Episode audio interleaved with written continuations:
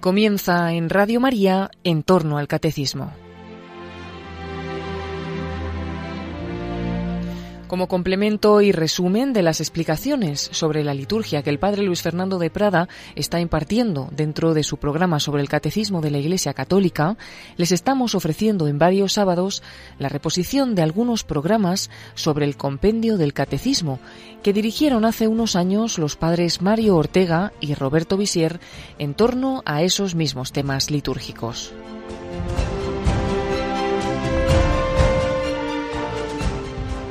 Bienvenidos queridos oyentes de Radio María a un nuevo programa del Compendio del Catecismo. Estamos hablando de los sacramentos. Hoy trataremos de la necesidad de los sacramentos para la salvación, de la gracia sacramental de cada sacramento en concreto y de los sacramentos como anticipo de la vida eterna son las preguntas del compendio 230, 231 y 232. Y para los que quieren profundizar en este importante tema con el Catecismo de la Iglesia Católica, son los números del 1129 al 1134. Quisiera para comenzar compartir una experiencia que viví en mis años de misionero en Venezuela. Visitaba un enfermo anciano que padecía un agresivo cáncer. Estaba muy hinchado. Vivía en una zona bastante desfavorecida, muy pobre, con su familia, y en esa casa vivían dos o tres familias y muchísimos niños pequeños, y para poder dar un poco de independencia al enfermo, habían fabricado en el patio de atrás una pequeña chabola de lata para que él tuviera allí su pequeña habitación con su camastro, y allí conocí a este hombre que, por la vida difícil que había llevado desde la infancia, no había recibido la primera comunión ni la confirmación, ni jamás se había confesado, solamente le constaba que era bautizado, pero nada más. Y sintiéndose cercano a la muerte, me pidió los sacramentos. Recuerdo que tuvimos que hacer una sencillísima catequesis de preparación y después de visitarlo algunos días con este motivo, al final llegó ese día maravilloso, grandioso de la primera comunión, de la confirmación en peligro de muerte, de la unción de los enfermos, todo a la vez. Pero él no llevaba un traje especial, él ni siquiera había podido trasladarse a la iglesia para recibir esos sacramentos, sino que estaba allí, en su cama vieja, allí en su chabola, y allí iba a recibir a Jesús. Entonces, cuando eh, le iba ya a dar la comunión, habíamos comenzado el rito, y cuando ya estaba a punto de recibir la comunión, le sugerí quiere beber agua, porque a veces a los enfermos les cuesta tragar la comunión porque tienen la boca muy reseca. Y él me respondió así necesito a Cristo, como queriendo decir no necesito agua, lo que necesito es a Cristo. He esperado mucho para recibirlo en este sacramento, y ahora me ofrece usted agua. No, yo lo que necesito es recibir por fin de una vez a Cristo. Y es verdad, todos lo necesitamos. Nunca es tarde. Pero ojalá que lo recibamos con frecuencia y ojalá que todo cristiano pueda tener la oportunidad de recibir el bautismo enseguida, poco después de nacer, y de poder participar en los sacramentos pronto, bien preparado, de poder recibir con frecuencia la comunión y la confesión de los pecados, la penitencia, que todo cristiano pueda recibir la unción antes de morir, y pueda recibir la comunión como viático, como compañero, Jesús que nos acompaña en nuestra peregrinación a la vida eterna. Todos necesitamos de los sacramentos para vivir en santidad. Necesitamos de la presencia de Jesús, de su perdón, de su gracia, de su compañía constante, y necesitamos renovar esta visita de Cristo todos los días, saber que Él está con nosotros, que nos ha redimido precisamente para vivir con nosotros y lo hace particularmente a través de los sacramentos. Se queda con nosotros, nos acompaña, nos asiste, nos conduce al cielo, para que vivamos definitivamente con Él. Pues bien, profundicemos en la razón por la que los sacramentos son necesarios para nuestra salvación. Escuchemos la pregunta 230. ¿Por qué los sacramentos son necesarios para la salvación? Para los creyentes en Cristo, los sacramentos, aunque no todos se den a cada uno de los fieles, son necesarios para la salvación, porque otorgan la gracia sacramental, el perdón de los pecados, la adopción como hijos de Dios, la configuración con Cristo Señor y la pertenencia a la Iglesia. El Espíritu Santo cura y transforma a quienes los reciben.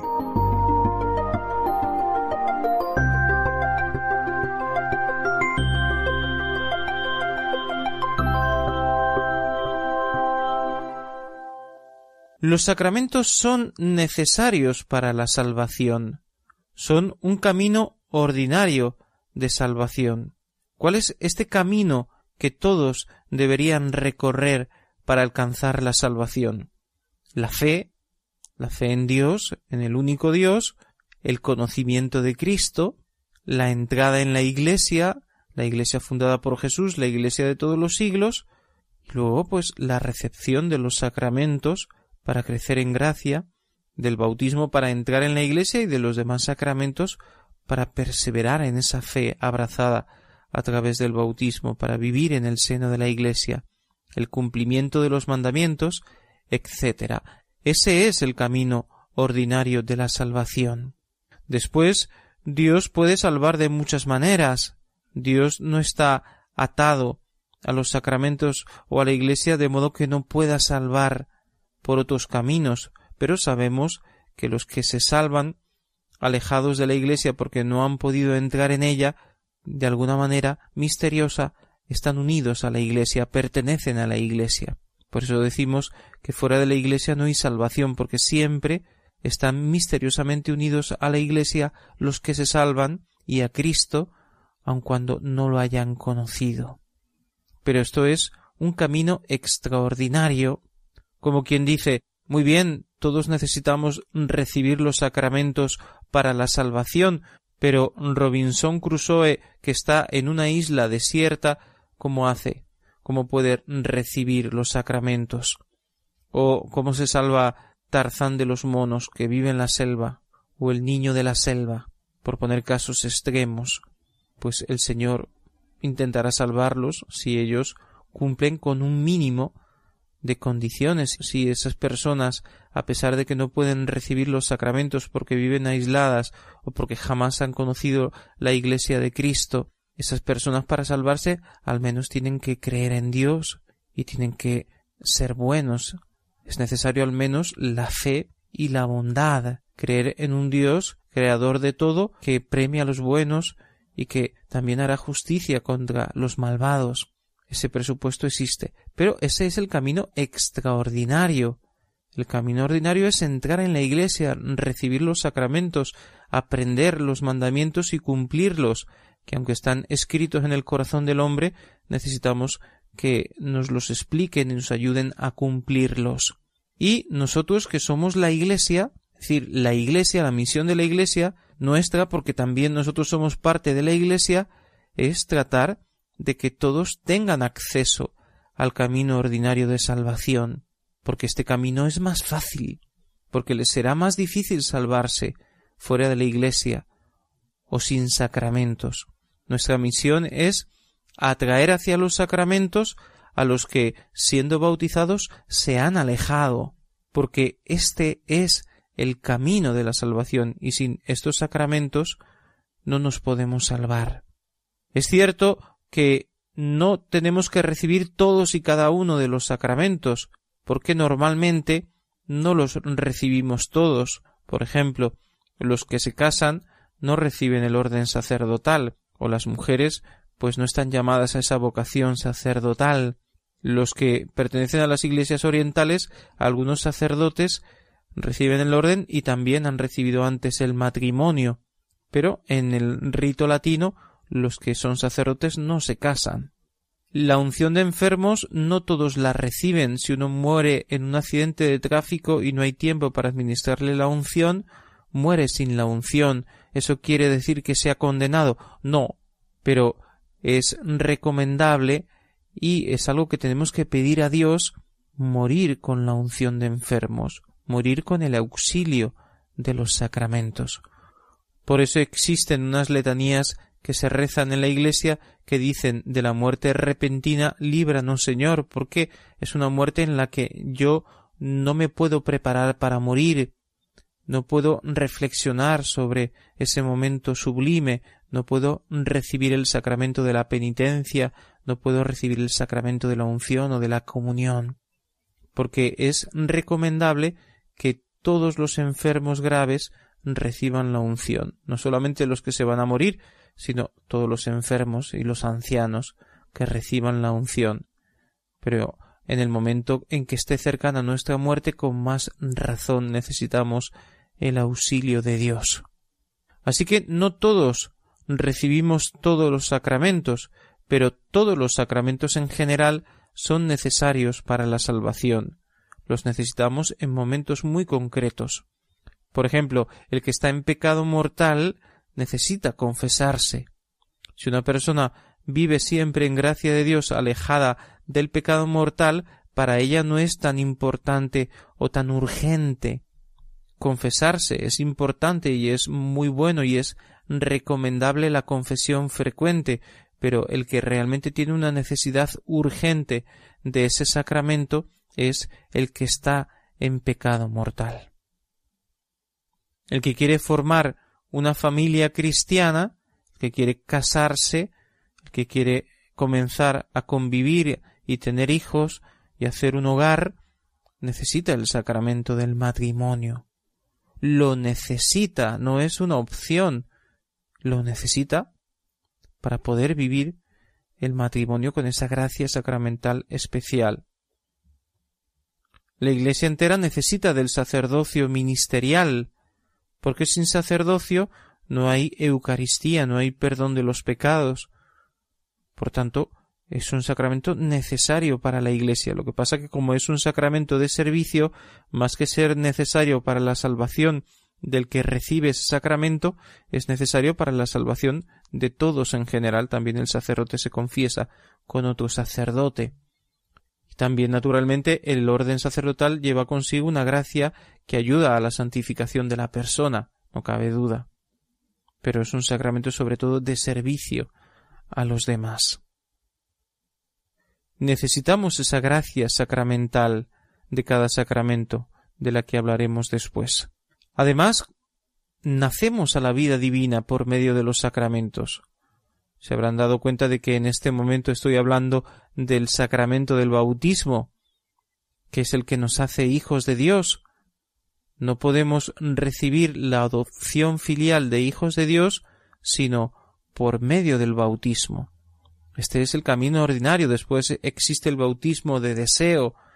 Existe esa acción de la gracia misteriosa en personas que están lejos de la Iglesia porque no la han conocido, porque inculpablemente no han entrado en ella, pero el camino ordinario es bautizarse para ser adoptados como hijos de Dios, para comenzar esa vida nueva, que es la vida de la gracia, que es la vida que está llamada a crecer hacia una santidad cada vez más grande. Los sacramentos nos hacen miembros de la Iglesia, estamos todavía hablando del bautismo, pero también nos ayudan a crecer como miembros de la Iglesia, la confirmación, nos ayudan a, a madurar, alimentan nuestra vida cristiana, nos regeneran, nos purifican. Siempre necesitamos de los sacramentos. El Espíritu Santo tiene la misión, se le atribuye esa misión de santificar a los fieles, pero lo hace sobre todo a través de los sacramentos. La obra de purificación de la persona, de transformación, de regeneración de la persona, la realiza a través de el bautismo y de la penitencia sacramental.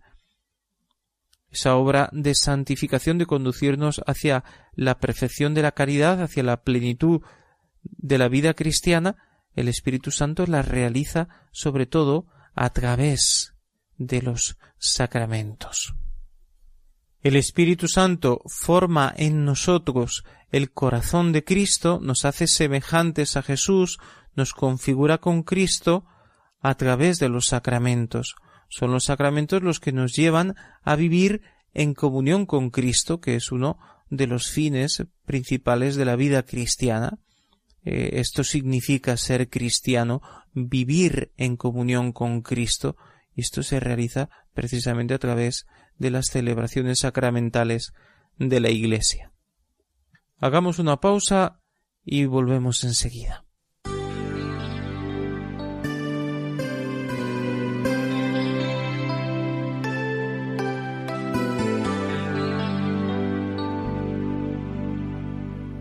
Me tocaste Jesús y cerré hablaste Jesús con el pan y el vino y así con tu sombra detrás que todo alumbró tu rostro sereno con un trozo de ayer yo te esperé de papel que jamás se pudo leer. Y casi sin mirar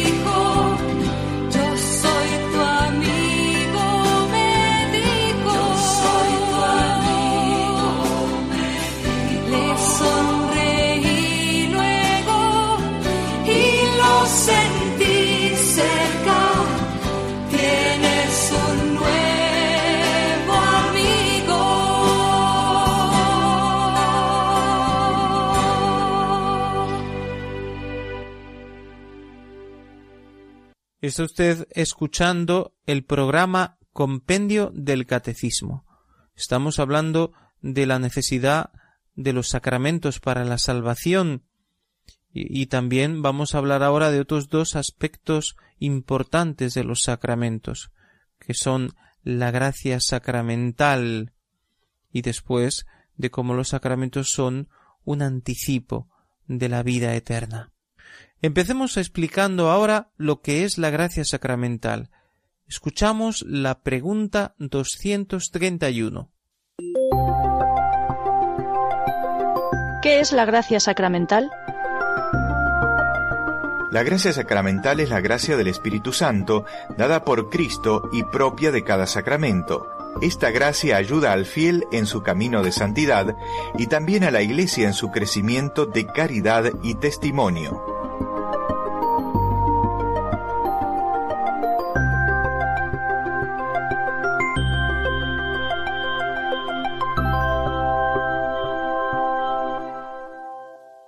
La gracia es un don sobrenatural que nos santifica.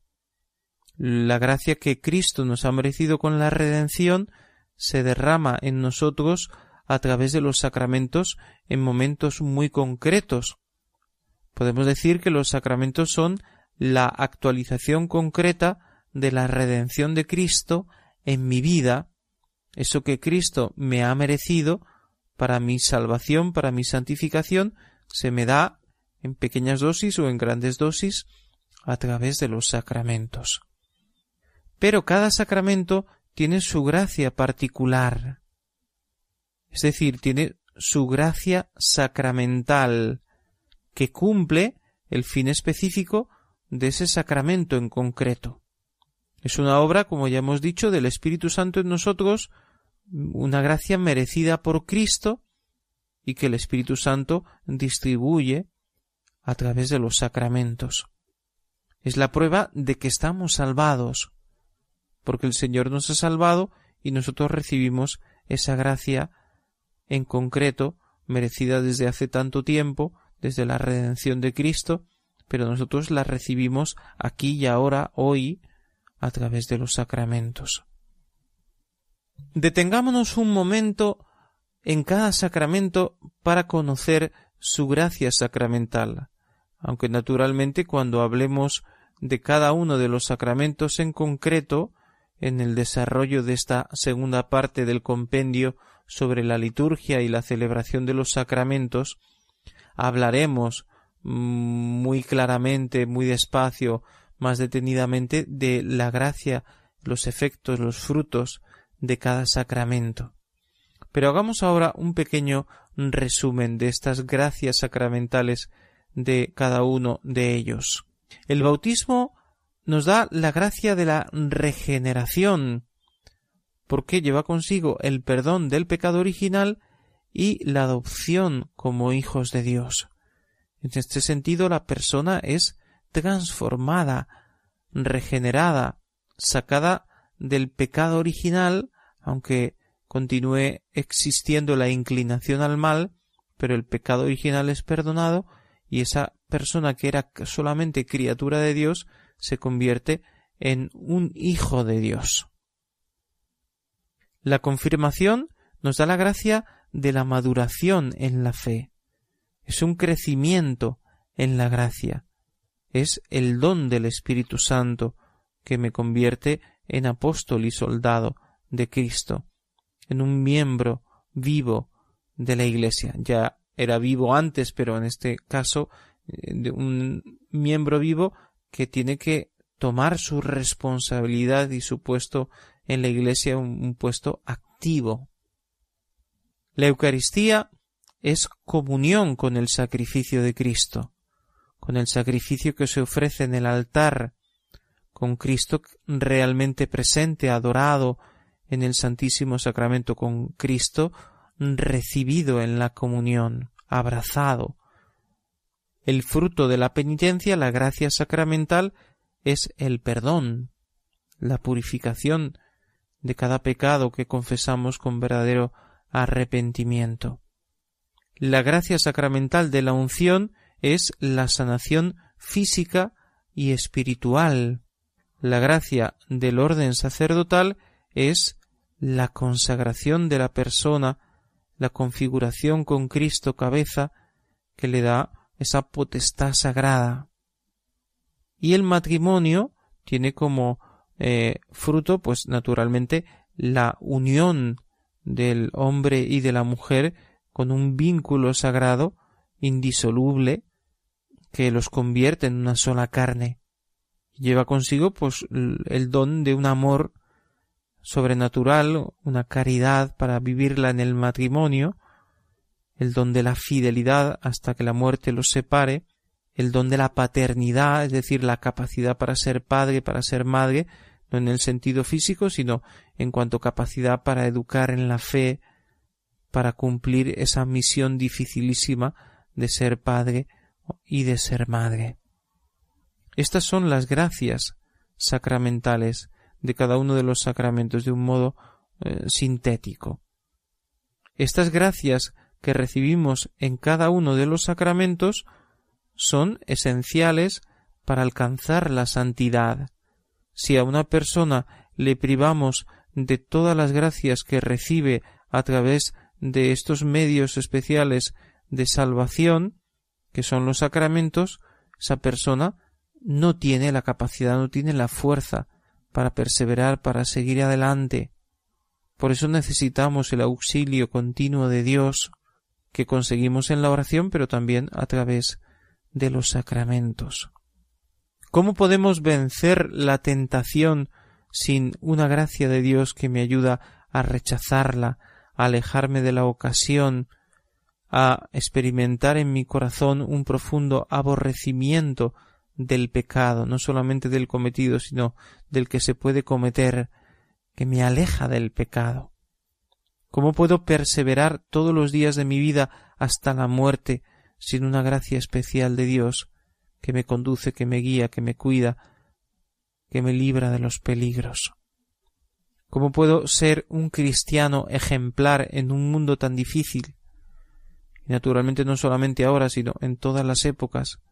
Pero si miramos el mundo que conocemos, ¿cómo puedo yo aspirar a ser un cristiano ejemplar sin una gracia de Dios, sin un auxilio continuo de Dios que me ayude a perseverar hasta el fin, a ser un ejemplo vivo? ¿Cómo puedo vivir la caridad perfecta, ese amor a todos, a los enemigos, cómo puedo tener esa capacidad para entregar mi vida por los demás, como debe eh, hacer un cristiano, como tiene que estar dispuesto a hacer un cristiano. ¿Cómo puedo yo renunciar a mi egoísmo o poner en riesgo mi propia vida para salvar otra persona si no soy movido por el Espíritu Santo, si no se derrama en mí una gracia especial a través de los sacramentos. Cuando digo especial me refiero pues a una gracia que supera las fuerzas naturales de la persona, aunque sea una gracia que se dé ordinariamente a través de los sacramentos recibidos con frecuencia.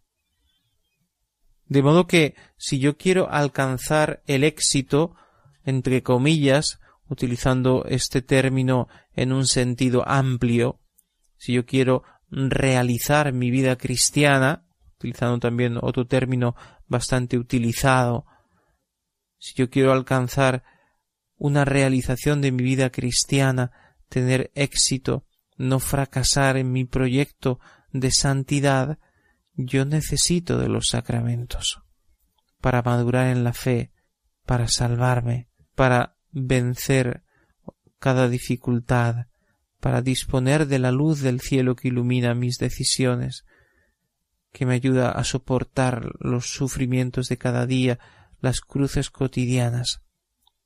Todo eso lo puede lograr un cristiano que vive una profunda vida interior que tiene como cimiento la oración y los sacramentos. Hagamos ahora nuestra segunda pausa y volvemos enseguida para explicar la relación de los sacramentos con la vida eterna.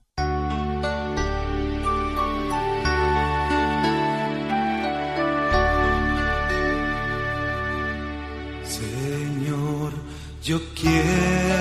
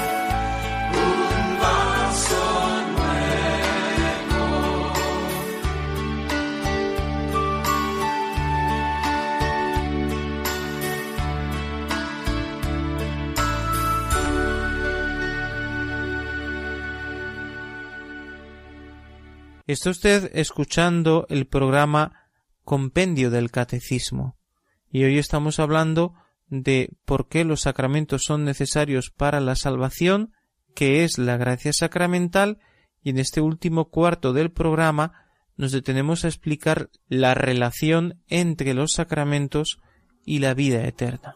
Escuchemos la pregunta 232. Relación existe entre los sacramentos y la vida eterna? En los sacramentos la Iglesia recibe ya un anticipo de la vida eterna, mientras vive aguardando la feliz esperanza y la manifestación de la gloria del gran Dios y Salvador nuestro, Jesucristo.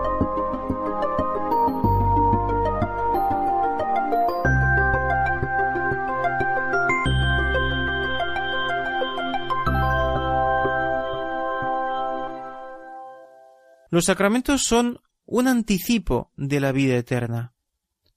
¿Qué quiere decir esto? Que de alguna manera participamos ya de la vida eterna a través de los sacramentos. Naturalmente siempre es en la fe y en la esperanza, como peregrinos todavía en este mundo limitado y muchas veces sombrío, pero hay una participación en la vida eterna. Cuando se habla de la teología de la gracia y de la esencia de la gracia se dice que de alguna manera vivir en gracia es participar de esos bienes eternos que en la vida eterna serán en un grado mucho mayor del que disfrutamos ahora, pero que la gracia que hemos recibido por el bautismo no difiere esencialmente de esa gracia maravillosa que viviremos cuando estaremos en el paraíso. Hay un cambio de grado, pero no de esencia.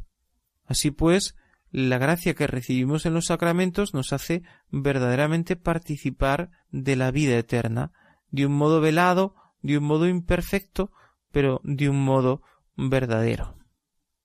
Seamos un poco más concretos. ¿Qué es la vida eterna? La vida eterna es comunión con la Santísima Trinidad. Ahora bien, la comunión con Dios Padre se realiza también a través del sacramento del bautismo que nos hace hijos de Dios. La comunión con Dios Hijo se realiza de un modo admirable, maravilloso, impresionante a través de la Sagrada Comunión de la Eucaristía, porque recibimos verdaderamente el cuerpo, la sangre, el alma y la divinidad de Jesucristo. Por tanto, se realiza de un modo misterioso e impresionante esa comunión con Cristo de que gozaremos eternamente en la vida eterna, en el cielo. ¿Qué es la vida eterna? Comunión con el Espíritu Santo. Pues al recibir el don del Espíritu Santo en el sacramento de la confirmación, sin duda entramos en una comunión especial con el Espíritu Santo, porque cuando los apóstoles recibieron el Espíritu Santo en Pentecostés, se convirtieron en instrumentos dóciles del Espíritu, y el Espíritu obraba en ellos a través del don de lenguas, e iluminando sus palabras. ¿Qué es la vida eterna? ¿No es todo en ella pureza? Pues para qué otra cosa sirve la penitencia sino para hacernos vivir en esta tierra como los ángeles. Naturalmente estoy exagerando. No podemos vivir como los ángeles porque no somos ángeles. Pero en la medida en que un cristiano vive una vida cristiana pura, santa, que de verdad, que en verdad es capaz de desprenderse de los bienes materiales, o vive una profunda vida espiritual y tiene su corazón en los bienes eternos, en ese momento realmente está participando de alguna manera de la vida eterna, vive como un ángel con esa pureza de corazón, una persona que vive santamente alejada del pecado, está imitando a los santos que ya están en el cielo y que vivieron esa misma vida. ¿Qué es la vida eterna? La llamamos salvación y a veces la salvación la identificamos con otra palabra como un sinónimo la salud. La salvación es la salud eterna y el sacramento de la unción nos da la salud, nos infunde esperanza, y esa esperanza se cumple en la vida eterna. Esa paz, ese consuelo, esa esperanza que recibimos a través del sacramento de la unción se hará plenamente realidad en la vida eterna. ¿Qué es la vida eterna sino identificación con Cristo, no solamente comunión, sino identificación con Cristo? Y esto hace el sacramento del orden de un modo muy particular. Identifica a la persona que lo recibe con Cristo sacerdote, profeta y rey, y lo hace en un modo nuevo, mucho más profundo, esencialmente distinto, porque el ministerio sacerdotal es distinto del sacerdocio de los fieles, aunque tengan rasgos en común. Finalmente, la vida eterna será, y es para los que ya disfrutan de ella, una comunión fraterna. Todos los que están en el cielo, los ángeles entre sí y también los hombres entre sí y también los ángeles con los hombres viven en una perfecta y misteriosa comunión, una comunión fraterna en un amor perfecto. Y esto es el matrimonio. El matrimonio une a dos personas que se aman con un amor muy particular y cuya unión da como fruto los hijos que crecen como hermanos, que aprenden a amarse y que del amor de sus padres aprenden a amar a los demás y que reciben en el seno de la familia la educación cristiana y la gracia que los asiste para crecer en santidad. Así que también en ese sentido el matrimonio puede expresar y de alguna manera nos lleva a la vida eterna, donde todos viviremos en el amor. Como decíamos antes, es sólo un anticipo y no una realización. Por tanto, los sacramentos alimentan la esperanza. Y en ese sentido nos ayudan a vivir en paz, nos dan serenidad, nos dan fuerza, porque el que trabaja con esperanza trabaja con más intensidad naturalmente que el que eh, quiere soltanto que el que quiere solamente ganar un sueldo y ya está. La Iglesia es consciente de ser peregrina, de estar caminando hacia la tierra prometida, como los judíos en el libro del Éxodo, en ese éxodo que tuvieron que hacer desde Egipto. Así la Iglesia camina hacia la tierra prometida en medio, pues, muchas veces de un gran desierto espiritual, encontrando cualquier oasis donde se refresca, donde encuentra consuelo, paz y alegría, pero viviendo en este mundo donde pues existe la injusticia, donde todavía no existe la justicia eterna y total, ni tampoco pues la caridad total. La Iglesia es peregrina, no ha llegado todavía a su patria definitiva pero camina unida, porque es una familia, es el nuevo pueblo de Dios, y por tanto, este caminar juntos hacia la meta eterna enardece nuestra esperanza, nos ayuda a vivir en comunión y aspirar a bienes semejantes, a no vivir aislados, sino a tener unos mismos ideales que nos ayuden a penetrar cada vez más en la vida de la Iglesia en la intimidad con Dios. La Iglesia cree, espera y ama, y practicando estas virtudes teologales de fe, esperanza y caridad, desea alcanzar lo que cree y poseer lo que ama. Desea ver cumplida su esperanza. Por eso vive, según las palabras que cita el compendio y que son de la carta del apóstol San Pablo a Tito, vive en la feliz esperanza del retorno glorioso del Señor Jesucristo. Es una esperanza feliz, no es una espera amarga, como el que espera y desespera, porque en alguna manera no está seguro si lo que espera llegará. En cambio, el cristiano está seguro de que se cumplirá la promesa que el Señor nos ha hecho, y eso hace que su espera sea más serena, sea más tranquila, tenga esa paz, esa serenidad, esa luz en su corazón, esa verdadera alegría que podemos llamar fundamento de la verdadera felicidad. Una persona está alegre y quiere servir a los demás y se mantiene en esa actitud de servicio, pues naturalmente puede alcanzar esa paz que el Señor nos pide.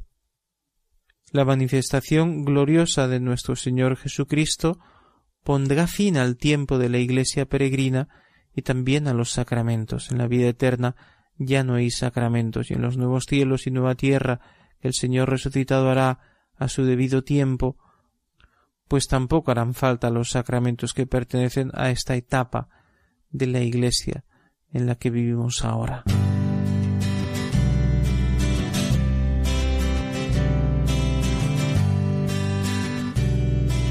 Para iniciar nuestra síntesis última de hoy, nuestras conclusiones, quisiera citar esta conocida frase de Santo Tomás en la que él trata de definir lo que es un sacramento y lo hace de esta manera tan original, tan profunda y tan verdadera. El sacramento es un signo que rememora lo que sucedió, es decir, la pasión de Cristo. Es un signo que demuestra lo que sucedió entre nosotros en virtud de la pasión de Cristo, es decir, la gracia. Es un signo que anticipa, es decir, que preanuncia la gloria venidera. Qué impresionantes estas palabras de Santo Tomás de Aquino que podemos sintetizar aún más de esta manera. El sacramento es un signo que rememora la pasión de Cristo, demuestra la gracia merecida por Cristo y anticipa la gloria eterna que nos espera en el cielo. Pero añadamos a estas conclusiones de hoy las que nos da el Catecismo de la Iglesia Católica en los números 1131 al 1134. Escuchemos. Los sacramentos son signos eficaces de la gracia, instituidos por Cristo y confiados a la Iglesia, por los cuales nos es dispensada la vida divina. Los ritos visibles bajo los cuales los sacramentos son celebrados significan y realizan las gracias propias de cada sacramento. Dan fruto en quienes los reciben con las disposiciones requeridas. La Iglesia celebra los sacramentos como comunidad sacerdotal estructurada por el sacerdocio bautismal y el de los ministros ordenados. El Espíritu Santo dispone a la recepción de los sacramentos por la palabra de Dios y por la fe que acoge la palabra en los corazones bien dispuestos. Así los sacramentos fortalecen y expresan la fe. El fruto de la vida sacramental es a la vez personal y eclesial, por una parte, este fruto es para todo fiel la vida para Dios en Cristo Jesús. Por otra parte, es para la Iglesia crecimiento en la caridad y en su misión de testimonio. Y con esta clara síntesis que nos da el Catecismo de la Iglesia Católica, concluimos la explicación